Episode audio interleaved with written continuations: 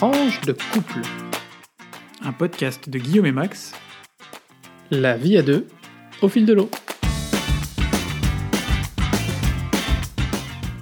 Bonjour et bienvenue pour ce 16e épisode de notre podcast Tranche de couple. Aujourd'hui, c'est le Pack Podcast. Pack Podcast, vous avez, vous- vous compris le petit jeu de mots Ouais, Pas bah, fait le jeu de peut. mots. C'est- c'est compliqué au bout d'un mois, plus d'un mois de confinement. Mais donc, bienvenue dans ce Pack Podcast. Voilà, on est, euh, bon, ravis de vous retrouver et euh, on va aujourd'hui aller au fil de l'eau de nos différentes rubriques. Notre podcast, euh, bah, il est un peu comme nos vies, il, est un peu euh, monothématique, mais on va essayer, au travers des différents éléments dont on va vous parler aujourd'hui, voilà, de vous donner quelques, éléments, quelques rayons de soleil aussi qu'on aimerait vous faire partager. Euh, et puis, euh, voilà, simplement euh, passer un petit moment ensemble. On commence euh, par notre euh, actualité euh, de ces deux dernières semaines. Qu'est-ce qu'on met en avant aujourd'hui, euh, Guillaume?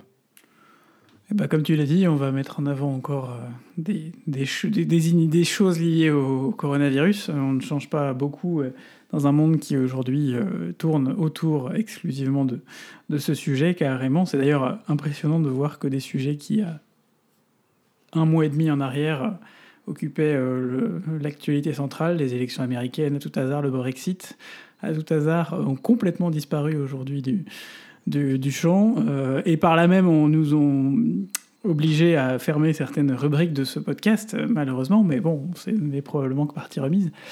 Euh, donc on va aujourd'hui euh, revenir très rapidement sur euh, la chute des prix du pétrole, sur les livraisons de masques, très rapidement aussi, mais sur quelque chose qui est un peu plus inquiétant, à mon sens, c'est ce qui se passe dans certains pays d'Europe de l'Est, et notamment en Hongrie. Voilà, bah, c'est un peu, euh, un peu la thématique du jour. Et puis on reviendra aussi sur euh, une initiative euh, de plusieurs plateformes de dons en ligne, initiative collaborative. On vous en dit plus très vite. Eh ben c'est parti. Première actualité, la chute des prix du pétrole. Bah oui, euh, hier, le baril de pétrole s'est changé à 30 dollars, euh, ce qui est à peu près 5 fois moins que ce qu'il s'échangeait il y a 3 semaines en, arrière. Euh, c'est une nouvelle qui peut apparaître comme étant une bonne nouvelle pour les portefeuilles euh, euh, des gens qui, voyagent beaucoup et qui utilisent leur voiture. On va se dire qu'en période de confinement, c'est un peu limité comme euh, bonne nouvelle. Euh, c'est une nouvelle qui est aussi euh, qui a des impacts géopolitiques importants puisque euh, derrière cette, cette chute du prix du, du baril, il y a une, une vraie guerre commerciale qui existe entre notamment les plus gros pays producteurs. Donc on a la Russie, l'Arabie Saoudite, les États-Unis aussi, qui au sein de l'OPEP, l'organisation de, de- Mondiale de- du pétrole. mondiale du pétrole, prennent des décisions pour euh, essayer de contrôler plus ou moins le, prix du baril, mais qui pour l'instant, ces décisions n'ont aucune, euh, aucune espèce de- de- d'impact sur cette chute. Ben oui, parce que finalement, euh, ils continuent à produire, leurs économies sont quand même basées sur, sur cette ressource. Et je crois même qu'aujourd'hui, finalement, ils ont des gros, des gros problèmes, y compris de stockage du pétrole. Euh, ils savent plus où le stocker parce qu'il y a très peu de consommation mondiale, ce qui va continuer à faire euh, chuter le, prix, puisque, vous le savez, le prix du baril dépend de l'offre et de la demande. Donc, comme l'offre en général est limitée, euh, le prix du baril augmente. Et quand il y a moins de demande, en général, ils réduisent, ils s'accordent pour réduire euh, la production pour maintenir un prix de baril euh, assez élevé. Exactement. Euh, et sur le, enfin, il faut savoir que la dernière décision de la dernière euh, comment baisse de production sur laquelle ils ont essayé de se mettre d'accord, mais qui n'ont pas réussi à se mettre d'accord, c'était de baisser le nombre de barils par jour de 1,5 milliard, je crois. Alors que les économistes, les spécialistes prédisaient qu'il fallait une baisse de moins 10 milliards pour, euh, de toute façon, pour enrayer euh, cette chute du prix du baril. Voilà. Vous l'entendez probablement autour de nous. On est en train d'enregistrer un podcast un peu bucolique aujourd'hui. On a essayé d'ouvrir les fenêtres. Euh, voilà, on verra un peu euh, à, à la réécoute si, si, si c'est pas trop, trop pénible. Mais après tout, ces petits bruits d'oiseaux, on se croirait presque à la campagne. Ça, ah, ça donne une bouffée d'air frais. C'est très sympathique. Next. Le deuxième sujet, Guillaume vous en a parlé brièvement en introduction, c'était euh, c'est faire un petit point sur la livraison des masques. Alors les masques, vous le savez, c'est euh, le nerf de la guerre aujourd'hui, avec les tests euh, pour pouvoir tester les populations. Et ben, on peut dire que ça reste une gageure, ça reste extrêmement compliqué, notamment parce que la majorité de la production mondiale est localisée en Chine, et par ailleurs que une grande partie de, euh, du monde aujourd'hui a besoin euh, de masques et que les productions en Europe, par exemple, même si les lignes de production tournent 24 heures sur 24 et que les industriels essayent progressivement d'augmenter leur capacité, c'est un, un, effort qui prendra du temps, qui s'inscrit dans la durée. Et donc aujourd'hui, nos économies, nos, populations, nos pays manque de masques. Et c'est pour ça que euh, bah, dans la quasi-totalité des pays euh, en Europe, euh, les masques sont prioritairement donnés aux, soignants ou orientés pour les soignants. Alors on, peut saluer un certain nombre d'initiatives qui visent maintenant à, à encourager à la confection de masques donc, qui ne sont pas des masques euh, destinés aux soignants, euh, parce qu'ils n'offrent pas peut-être un niveau de protection suffisant si on est en train enfin, au contact de, patients COVID, Covid-19 toute la journée. mais néanmoins, il y a aujourd'hui, il y a une initiative il y a quelques, quelques temps de l'AFNOR pour certifier des modèles de masques non, euh, non médicaux, mais que euh, chacun, euh, chacun pourrait porter. On vous mettra en ligne le lien pour, vers le patron, enfin vers les, les consignes officielles de l'AFNOR d'ailleurs. Voilà, et donc y a, en gros, ils ont certifié plusieurs types de masques qui pourront être soit produites à petite échelle, soit à plus grosse échelle, parce qu'on sait bien, le déconfinement est notamment euh, conditionné au fait que euh, on puisse massivement euh, porter des masques.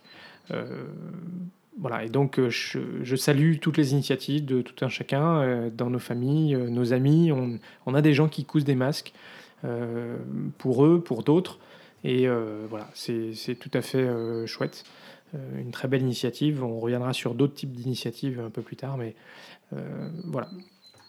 Voilà ce qu'on peut dire pour, pour les masques. On ne va pas euh, rentrer dans les détails des, des, chiffres. Vous les connaissez, vous les entendez tous les jours. On peut dire que rapidement que c'est un enjeu géopolitique quand même assez important aussi et que derrière la, derrière la, tout, est, tout devient. C'est là qu'on se rend compte que la mondialisation. À quoi amène en tout cas la mondialisation en période de crise quand tout n'est pas contrôlé Une forme de limite en tout cas, c'est que euh, bah, aujourd'hui la Chine utilise aussi la question des masques, comme elle a utilisé ce qu'on appelle la diplomatie du panda. Je vais, c'est un peu, c'est un peu surprenant comme parallèle, mais voilà. Pendant des années, la Chine, enfin, il le fait toujours d'ailleurs, offre euh, ou prête en tout cas euh, sous contre contre aussi une ressources pécuniaires. à des États, euh, des couples de pandas, des pandas euh, dans les zoos pour qu'ils puissent euh, se reproduire. Et pour c'est une façon d'exporter la Chine et d'exporter la puissance de la Chine. Pour les masques, ça devient un peu pareil. La Chine sait qu'ils ont ils ont maintenant une forme de, de, pouvoir, donc ils ont montré, ils ont fait beaucoup de, beaucoup de, de ils ont été très médiatiques sur l'envoi de masques euh, dans l'Union européenne, en Italie, en Espagne. Ils en envoient aujourd'hui en Afrique aussi, ce qui est très bien, et en grande partie des dons. Mais ce qu'il faut savoir, c'est que derrière tous ces milliards de masques qui vont être achetés par des pays comme la France, la Belgique ou tous les pays qui en ont besoin aujourd'hui, la moindre commande de masques quasiment aujourd'hui est liée à des enjeux diplomatiques, à des connaissances aussi économiques sur place. Il y a un certain nombre de pays, les, pays qui s'en sortent le mieux aujourd'hui, c'est ceux qui avaient euh, des représentations économiques fortes en Chine. Pourquoi? Parce que ça leur donne aussi euh, un réseau sur place, ça permet de connaître des gens, ça permet d'envoyer des gens pour vérifier dans les usines si les masques qui sont produits sont de bonne qualité, puisqu'on a déjà parlé aussi du fait qu'un certain nombre de masques qui sortaient étaient de mauvaise qualité. En Belgique, il y a encore une cargaison de 3 millions de masques qui a été refusée au début de la semaine de cette semaine, en fait, début avril, parce qu'ils n'avaient pas la norme CE et parce qu'ils n'avaient pas été correctement contrôlés. Voilà. Voilà. Et les tensions géopolitiques continuent aussi parce que, comme on l'a dit, l'ensemble des économies du monde cherchent à se produire en, masque. Euh, et euh, on voit que euh, ben voilà, continuent les pressions pour essayer de que les masques aillent plutôt dans un avion à destination des États-Unis plutôt que dans un avion à destination de l'Europe, mais aussi au sein de l'Union européenne, on voit que c'est pas toujours gagné avec certains produits qui sont voilà qui sont importants, qui peuvent être saisis, qui peuvent être réquisitionnés, qui peuvent être voilà. Donc on a encore du chemin à faire, mais ça reste un enjeu important. Deuxième sujet, euh, Guillaume, tu, voulais euh, parler brièvement euh, de ce qui se passe en Europe de l'Est en termes d'état de droit? Ouais, en fait, je crois qu'on avait déjà parlé brièvement de la Pologne, mais il y a quelques podcasts en arrière. Aujourd'hui, je voudrais vous parler plus particulièrement de la, Hongrie. le Premier ministre hongrois, dans le cadre de la crise du coronavirus, a obtenu le feu vert du Parlement pour lui octroyer des pouvoirs extrêmement renforcés dans le cadre d'un état d'urgence. Le problème de cette de cette euh, comment? De ces, de ces pouvoirs renforcés, euh, qui en soi ne sont pas surprenants, puisque d'autres pays, la Belgique, la France, l'Italie, l'Espagne, il y a un, grand nombre d'États, si ce n'est tous les États, ont plus ou moins mis en place des mesures d'urgence spéciales, mais limitées dans le temps. C'est que, euh, donc le problème pour la Hongrie, c'est que la durée est indéterminée, et que, en théorie, ils s'appliqueront jusqu'à la fin du, de la crise du coronavirus, mais rien ne nous prouve euh, que ce sera réellement le cas. On peut balayer devant notre porte en constatant que certaines, certaines mesures qui avaient été prises après les attentats en France ont été retranscrites dans le droit commun euh, après, euh, à, l'issue de la crise, entre guillemets, ou de la période d'état d'urgence, pour des raisons X ou Y dont on pourrait parler pendant très longtemps, mais c'est un autre sujet. Bref, donc euh, dans ce texte, euh, le gouvernement pourra suspendre euh, l'utilisation de certaines lois par décret, s'écarter des, dispositions statutaires et introduire d'autres mesures extraordinaires. En gros, c'est un plein pouvoir donné au gouvernement sans passer par le Parlement. Dans une démocratie telle qu'on la conçoit en Occident, c'est en gros un peu compliqué puisque on ne passe plus par le Parlement qui représente le peuple pour faire les lois. Ce qui, est, aussi un peu euh, embêtant au-delà du dispositif législatif, euh, comme tu l'as dit, un certain nombre de démocraties ont, pris en, des, lois qui permettent de, gérer par décret un certain nombre de mesures d'urgence. Euh, mais ce qui est inquiétant, c'est qu'on a vu déjà en Hongrie que Viktor Orban et son gouvernement ont utilisé ou souhaitent utiliser ces dispositions pour réduire les prérogatives des maires, par exemple. Euh, par décret et donc euh, sans aucun contrôle euh, législatif. donc certaines voix en Europe commencent à s'élever pour, voilà, pour mettre l'attention et, demander à la Commission européenne de jouer son rôle de gardien aussi de l'état de droit, mais ce n'est pas simple et voilà. Donc ce sera un sujet euh, qu'il faudra qu'on... Et un deuxième volet très rapidement, euh, qui nous rappelle aussi ce qui s'est passé en Pologne. En Pologne, il y a quelques mois, le gouvernement a, promulgué une loi qui euh, interdit en gros de lier Shoah et Pologne sous peine de, poursuites judiciaires. Ici, on a Viktor Orban étant, a lancé la construction d'un musée de la Shoah à Budapest, qui devrait ouvrir en théorie en 2020, dont il espère d'ailleurs que Laura contribuerait à sa réélection. Ça, c'est ce qui euh, c'est ce qu'on voit sur euh, le blog de Jean-Pierre euh, Filiou sur, sur le monde.fr.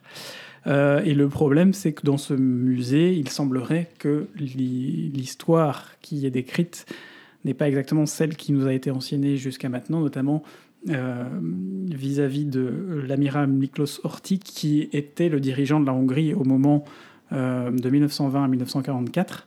Euh, et qui a eu des affinités assez proches, à l'instar de Pétain en France, par exemple, euh, avec Hitler. Ici, dans ce musée, son, ses affinités avec Hitler sont limitées au strict minimum, et par contre, on fait beaucoup l'apologie de tout ce qu'il a pu faire à côté. Voilà, tout est une question d'équilibre, tout est une question de savoir qu'est-ce qu'il y a réellement là derrière. C'est important de ne pas réécrire, de ne pas chercher forcément à réécrire l'histoire. En France, on a eu tout un travail qui a été fait sur aussi vivre avec son histoire, vivre avec le fait que ben, la collaboration la versus la résistance, vivre avec le fait que ben, la France était responsable de l'atrocité pendant la guerre d'Algérie. C'est plein de choses qui font que aujourd'hui, il est important de savoir se retourner sur son histoire et surtout d'en tirer les bonnes conclusions. Et c'est un peu inquiétant de voir que certains essayent de la réécrire à long terme. Ici, on a une histoire qui s'est passée il y a 60 ans, mais on a les mêmes inquiétudes aujourd'hui avec la Chine qui, là maintenant, deux mois après euh, ou trois mois après le début de de l'épidémie de coronavirus, essaye déjà de masquer en Chine le fait que le coronavirus a commencé à Wuhan ou a commencé à Wuhan, ou en tout cas, euh, il y a eu. C'est là qu'il y a eu la première, euh, le première explosion du virus. Et toute une, euh, toute une, on peut dire, campagne d'État au départ pour cacher l'émergence du virus. avec des, des, médecins qui ont été sanctionnés. Et donc, finalement, cette, cette, explosion de cette pandémie, s'il n'y avait pas eu ces campagnes d'État pour voilà, essayer de, de, de, ne pas en parler au départ, peut-être aurait pu être contenu euh, plus, euh, plus facilement. Et on passe maintenant à notre euh, rubrique vie de couple. Ouais, bah c'est toujours un peu la même chose. Hein. On est toujours confiné, on est toujours à la maison, on s'engueule toujours un peu de temps en temps. on essaye de trouver des équilibres, on se rend compte que bah, le confinement commence à peser, même si on, se le cache un peu, on, essaye de pas trop y penser. voilà, on, est content de sortir quand on peut, on, se raccroche un peu pour se dire que c'est bien de pouvoir de, voilà, de, sortir, mais il y a des petites tensions qui apparaissent, donc on, apprend à ne pas se retrouver dans la cuisine, à faire de la cuisine en même temps, déjà. Hein Qu'est-ce que tu en penses? Ouais, c'est plutôt une bonne idée, ça dépend à, quel moment, mais effectivement, c'est en ce moment, on préfère euh, plutôt avoir la cuisine comme espace de jeu, chacun pour soi. Euh, mais c'est vrai que la cuisine, euh, c'est quand même. Enfin, je me dis heureusement qu'on aime cuisiner, euh, d'une part pour éviter euh, de manger que des pâtes, euh, et d'autre part parce que, bah, un peu comme dans les sous-marins, je ne sais pas si vous avez lu certains conseils de sous-mariniers.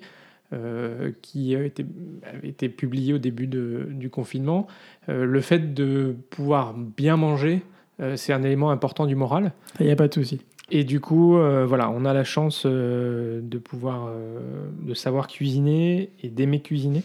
Euh, d'avoir aussi accès à des, bons produits. Et donc, euh, voilà, on a, ça fait partie aussi du, fait de, bien tenir. Enfin, euh, hier soir, j'ai cuisiné une, brioche qu'on a pu déguster ce matin.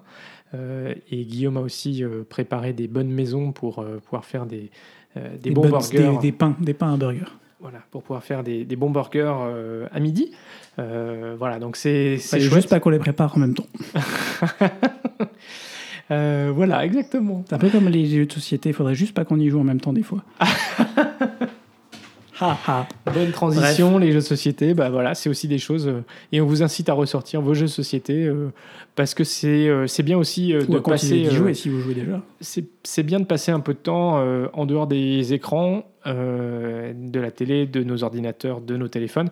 Je pense qu'en ces périodes où on est voilà, contraint d'être à la maison, c'est un peu le risque. Euh, et euh, sortir un livre, une BD euh, ou jouer aux jeux de société, je pense que c'est vraiment utile, pertinent et je dirais même essentiel. Mmh, et si vous avez besoin d'être tranquille et qu'on ne vous emmerde pas, ressortez le puzzle de 3000 pièces que Mamie vous a offert pour votre 12e anniversaire. Vous allez voir, c'est un bonheur en ce moment.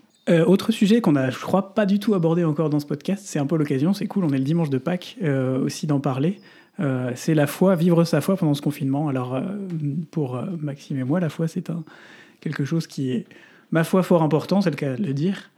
c'est assez même central dans nos vies. on est croyants et pratiquants tous les deux. et puis, on a trouvé notre équilibre aussi pour le début de ce confinement.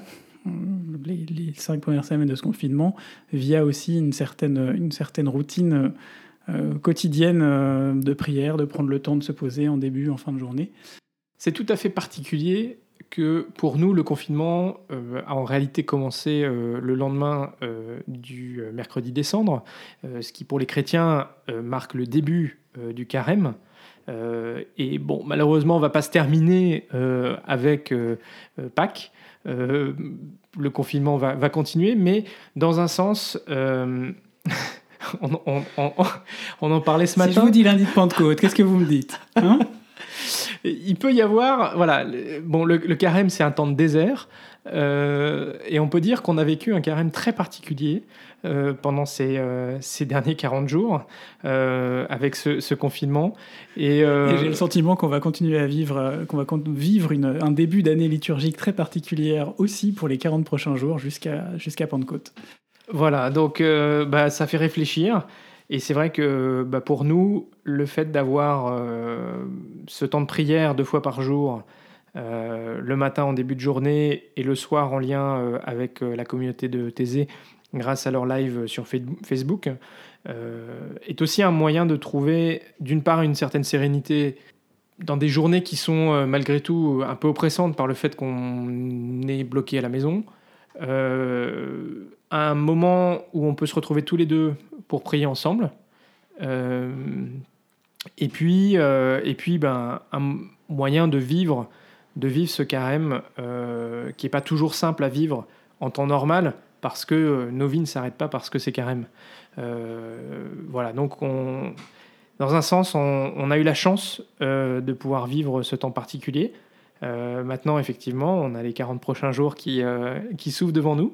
Euh, qui sont un peu différentes. On va pouvoir chanter Alléluia euh, dans, nos, dans notre prière euh, méditative.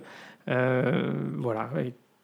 on ne sait pas comment est-ce que vous avez vécu votre foi en cette période de confinement, qui est un peu particulier parce que, notamment, on n'a pas pu avoir d'Eucharistie, on n'a pas pu communier ces, ces, dernières semaines, hein, comme vous tous.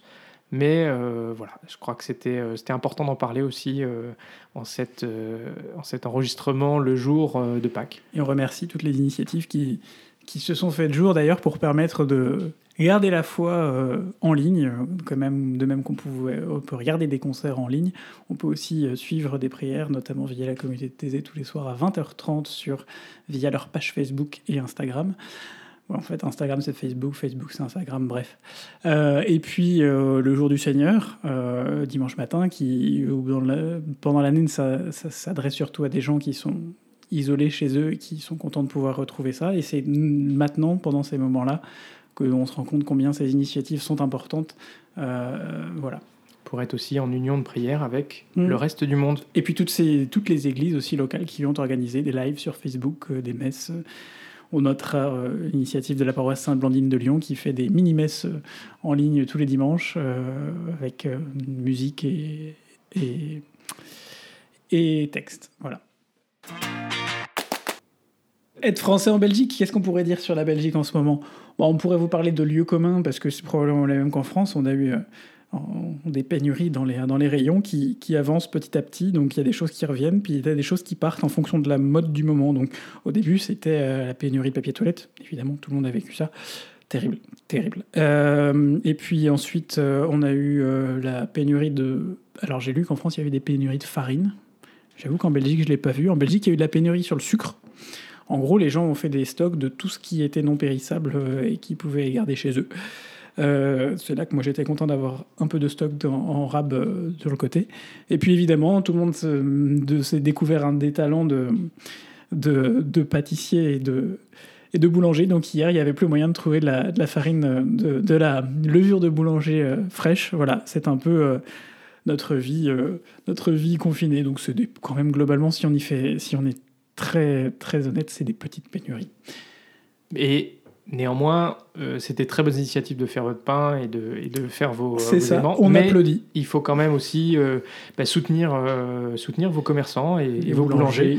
Donc, donc ne, voilà, n'arrêtez pas non plus d'acheter du pain. C'est important aussi de, soutenir vos commerçants. Petit coup de gueule en passant, juste, on en reviendra sûrement après crise. en Belgique, on n'a plus de problème d'approvisionnement en masques. On en trouve même dans les pharmacies. Par contre, pour des masques qui, coûtent entre 5 et 10 centimes à produire, les pharmacies les vendent entre 2 et 4 euros en fonction de la pharmacie. Voilà. Mon coup de gueule du moment. Et maintenant, c'est ta rubrique Guillaume. Ah, la rubrique Guillaume du jour. Alors aujourd'hui, je vais vous parler de deux choses. Euh, une chose euh, qui, sont toutes les deux liées évidemment à la crise du moment. Mais euh, une première chose qui concerne le chômage partiel et les entreprises culturelles. Et puis une deuxième chose plus positive, vous verrez sur, sur, sur les dons. Première, première sous-rubrique de cette rubrique, le chômage partiel et les entreprises culturelles. Alors, il y a un article qui est paru dans Les Lettres du musicien, qui est un journal reconnu en France pour tout le, tout le monde musical, qui pointait le fait que le gouvernement allait refuser aux, aux associations subventionner le chômage partiel. Je sens déjà que c'est une mesure qui va créer une, certaine polémique. Je pense qu'il y a une, comme souvent depuis le début de cette crise, le gouvernement malheureusement fait de la communication de crise, mais pas forcément de la façon la plus fine du monde. Euh, ce qu'il faut savoir, c'est que le chômage partiel euh, s'applique qu'aux employés qui ont un contrat qui court au moment, euh, au moment du début de la crise, donc au 15 mars. Euh, c'est souvent des employés en CDI ou en CDD de long terme pour ces entreprises, ces organisations culturelles. Et l'État demande en gros à ces entreprises, je ne parle bien que des employés des entreprises, donc pas des intermittents, c'est ça la nuance qui est importante. L'État a demandé, à ces, demandé que ces entreprises n'aient pas recours au chômage partiel. Pourquoi? Parce que la plupart de ces structures culturelles, qu'il s'agisse de grosses structures comme la Philharmonie de Paris ou, euh, ou les théâtres ou certains théâtres, certains théâtres publics euh, ou des associations euh, plus petites mais avec, qui reçoivent un certain nombre de subventions. Ces associations reçoivent des subventions qui servent en priorité à payer les salaires fixes et les frais fixes des structures.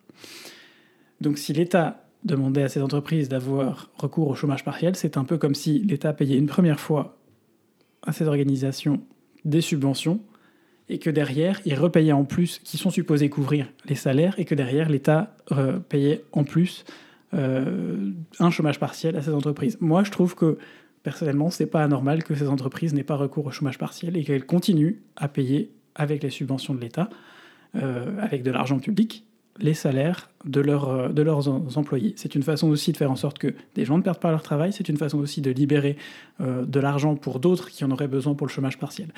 On est bien d'accord, je le précise parce que je sais que je ne me ferai pas que des amis là-dessus, notamment chez mes grands, tous mes amis dans, le monde de la culture, que pour les intermittents, tous ceux qui, sont, qui vivent euh, de, de l'art au quotidien, c'est une situation tout à fait différente et le gouvernement y a répondu de façon un peu légère pour l'instant, mais je pense que d'ici quelques semaines, on verra aussi d'autres initiatives arriver euh, pour que les intermittents puissent conserver leur statut, puissent conserver aussi leur euh, argent et puissent eux faire des demandes de chômage partiel puisque leurs contrats ont pour la plupart été annulés pendant on ne sait pas encore combien de temps. Voilà, ça c'était un petit point. Le deuxième, c'est pour signaler une super initiative de plusieurs plateformes de dons en ligne.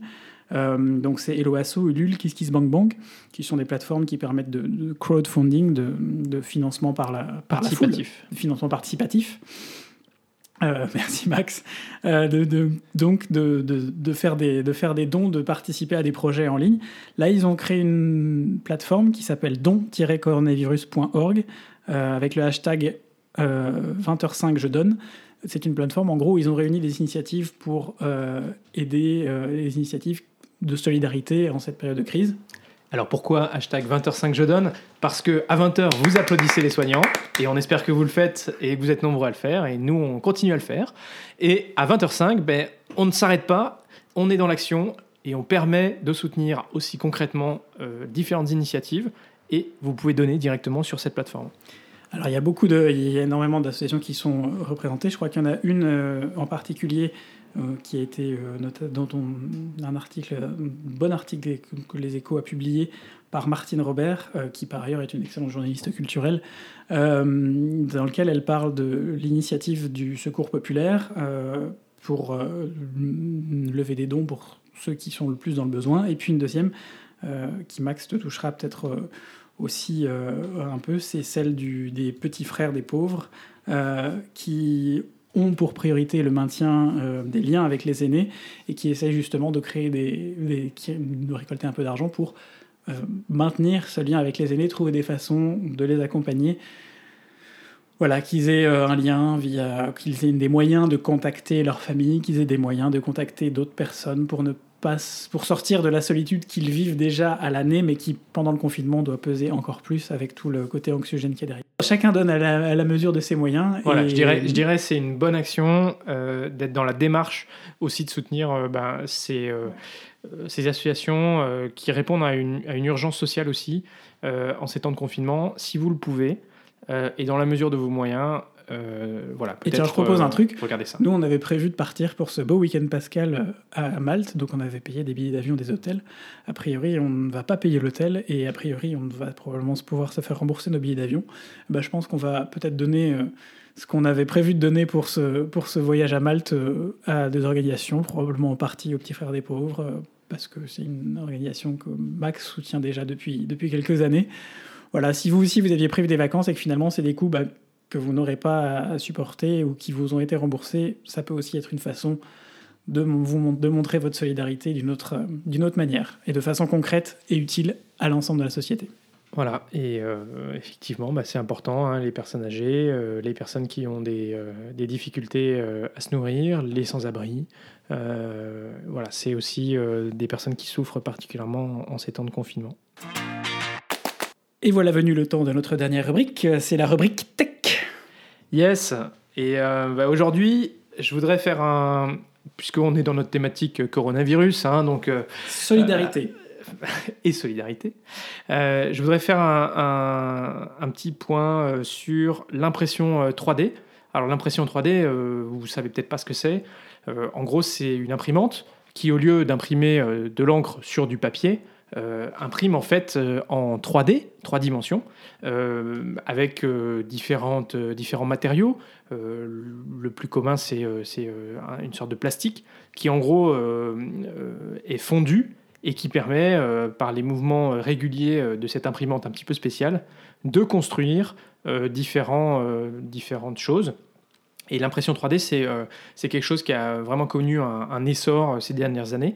Alors c'est certes un peu plus sur les geeks, euh, mais aussi dans le monde de l'entreprise. L'impression 3D, ça permet de produire finalement des pièces très particulières à la demande. parce que si vous avez besoin d'avoir une pièce que, je sais pas, vous en avez besoin de 5 ou 6 exemplaires, vous allez la commander chez un fabricant extérieur, ça va vous coûter extrêmement cher parce que vous serez sur des produits en nombre très réduit. Mais si vous avez la capacité à imprimer euh, vous-même ou à faire imprimer chez un, imprimeur spécialisé, euh, la pièce dont vous avez besoin, ben, euh, voilà, c'est assez pratique, c'est rapide. et peut-être que vous en avez déjà entendu parler de l'impression 3D dans cette crise et au service de la solidarité, déjà en mars, lorsque en Italie, ils ont utilisé l'impression 3D pour permettre, euh, vous savez qu'on a des besoins euh, assez élevés de masques pour des respirateurs, et en fait ils ont, euh, ils ont bah, cherché des solutions alternatives puisqu'ils en avaient, ils avaient, il manquait de respirateurs, et donc ils ont converti un masque de plongée de Decathlon. Vous savez, ce, masque-là qui, qui que Decathlon avait sorti il y a quelques années, qui, couvre l'ensemble du visage avec une sortie à l'extérieur pour pouvoir en fait respirer euh, l'air euh, à l'extérieur pendant que votre tête est sous l'eau. Et en fait, euh, des ingénieurs ont, grâce à l'aide de Decathlon qui a mis à disposition ces plans, ce qui n'est pas rien, ont construit en fait une valve qui, qui s'accroche sur le haut du, du, masque et qui permet de le brancher à un respirateur. donc voilà, donc ça c'était une, une, des premières initiatives. depuis, les avantages de l'impression 3D ont, vraiment aussi euh, euh, été reconnus. Euh, et on pourra noter que la PHP, donc le groupement des hôpitaux, de Paris. hôpitaux de Paris, a acquis un parc de 60 imprimantes 3D grâce à un don du groupe Kering, c'est un, groupe de luxe qui a financé l'achat de la, machine, les matières premières pour produire pendant 4 mois et les contrats de 5 ingénieurs d'une jeune pousse d'une startup qui s'appelle Bone 3D et qui euh, est en charge de, euh, de l'ingénierie. Donc en fait, c'est euh, un, coût d'investissement relativement modeste, hein, on parle de 2 millions d'euros sur, sur la période, mais qui va pouvoir permettre à la PHP bah, de produire des matériaux dont on a besoin en cette période de crise, soit des connecteurs, comme on en a parlé pour des, des masques de Decathlon. Hein. Decathlon d'ailleurs a, arrêté de vendre ses masques et les a donnés dans les pays où ils, étaient implantés ben, aux autorités pour qu'elles puissent être utilisées. mais aussi, on en parle des visières de protection faciale dont on manque, des pouces seringues électriques ou des équipements d'intubation. Alors, euh, on peut produire en masse à très bas coût, euh, localement, donc on évite des frais de transport et des délais de transport également, pour répondre à un besoin qui, euh, fait jour. Mais tout ça fait l'objet d'un contrôle assez important, puisque les ingénieurs produisent des dispositifs, mais qu'ils sont contrôlés par l'Agence générale des équipements et produits de santé, et ensuite ils sont certifiés. Euh, voilà, donc c'est euh, important et, c'est à noter aussi que ceci pourra être préservé dans la durée puisque l'objectif c'est que euh, ces, ces, dispositifs puissent être, les imprimantes puissent continuer à être utilisées après. Mais je voudrais aussi aujourd'hui vous parler de différentes initiatives qui permettent de démultiplier les efforts puisque à l'initiative de Heliox Lab, donc c'est une jeune femme qui, qui, a une chaîne sur les imprimantes 3D et d'Antonin euh, Taillandier, qui est développeur informatique, une plateforme euh, informatique euh, qui s'appelle covid3d.fr a été développée pour mettre en relation les gens qui disposent d'imprimantes 3D chez eux, des particuliers, et également bah, ceux qui ont besoin d'équipements médicaux, et en particulier des visières de protection, puisque vous le savez, quand on est soignant, on a besoin notamment d'un masque, mais aussi de lunettes de protection ou de visières de protection. Euh, pour éviter les projections euh, des malades. Euh, et donc, tous les soignants, ceux qui travaillent en EHPAD, les ambulanciers, ont besoin de, ce type d'équipement qui manquent et qui font défaut. Et en fait, il y a des solutions très simples qui ont été, qui ont été trouvées, avec une visière qui est fabriquée sur la base d'un dispositif en plastique qu'on met autour de, de, la tête, et on y met une feuille, vous savez, ces feuilles transparentes qu'on utilise pour, euh, euh, quand on fait des dossiers euh, reliés. et donc, simplement avec quatre trous, fait avec une, perforeuse, on, arrive à faire une, une, visière, une visière voilà, simple, à bas coût. Et donc, aujourd'hui, sur cette plateforme, il y a 7974 personnes qui se sont inscrits et qui peuvent produire et qui produisent gratuitement ces dispositifs euh, et les euh, professionnels du soin ou les, ceux qui sont en contact avec du public peuvent inscrire leurs besoins. et à ce stade, au moment où on enregistre, il y a déjà eu 28 952 visières qui ont été distribuées. Et voilà, c'est très très chouette. et on voit aussi que cette solidarité, eh ben, elle, est, elle est aussi là.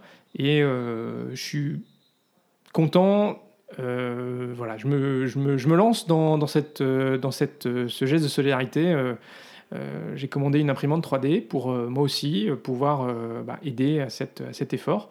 Donc on verra si j'arrive et, combien de visières je peux produire. Mais voilà, c'est un, un, petit geste qui permet aussi de, de soutenir l'effort. On a tous un rôle à jouer à notre petit niveau, c'est ce qu'on disait aussi tout à l'heure, proportionnel à ce qu'on peut faire. Il y en a qui vont coudre des masques, il y en a qui vont euh, faire des visières, il y en a qui vont faire des dons, il y en a qui vont rester chez eux et empêcher la propagation de cette saloperie de virus. On a tous un rôle à jouer dans cette crise. Et tout le monde est important. Voilà, et on souhaitait euh, terminer euh, cet épisode ben, en vous rappelant qu'il est important de respecter les gestes barrières, de vous tenir à distance, de vous laver les mains, de rester surtout chez vous le plus possible parce que c'est ça qui permettra de vous protéger, de protéger les autres, euh, aussi de rendre service euh, à nos soignants qui, voilà, depuis, depuis ce, mois de confinement, globalement, sont en tension, qui sont très fatigués, mais qui trouvent les ressources pour, voilà, pour offrir le, meilleur soin possible à ceux qui se présentent chez eux. Mais on a besoin que on continue à planir la courbe, qu'on continue à euh, la faire baisser. Euh, les premiers signes sont encourageants, il fait beau, c'est sûr que c'est peut-être euh, ça vous donne envie de sortir, mais continuez, on a besoin de vous, c'est un effort dans la durée. et on est très fiers de, on est très fiers de vous. D'ici là, prenez soin de vous, on vous embrasse très fort. Et on vous retrouve très vite pour de nouvelles tranches vitaminées.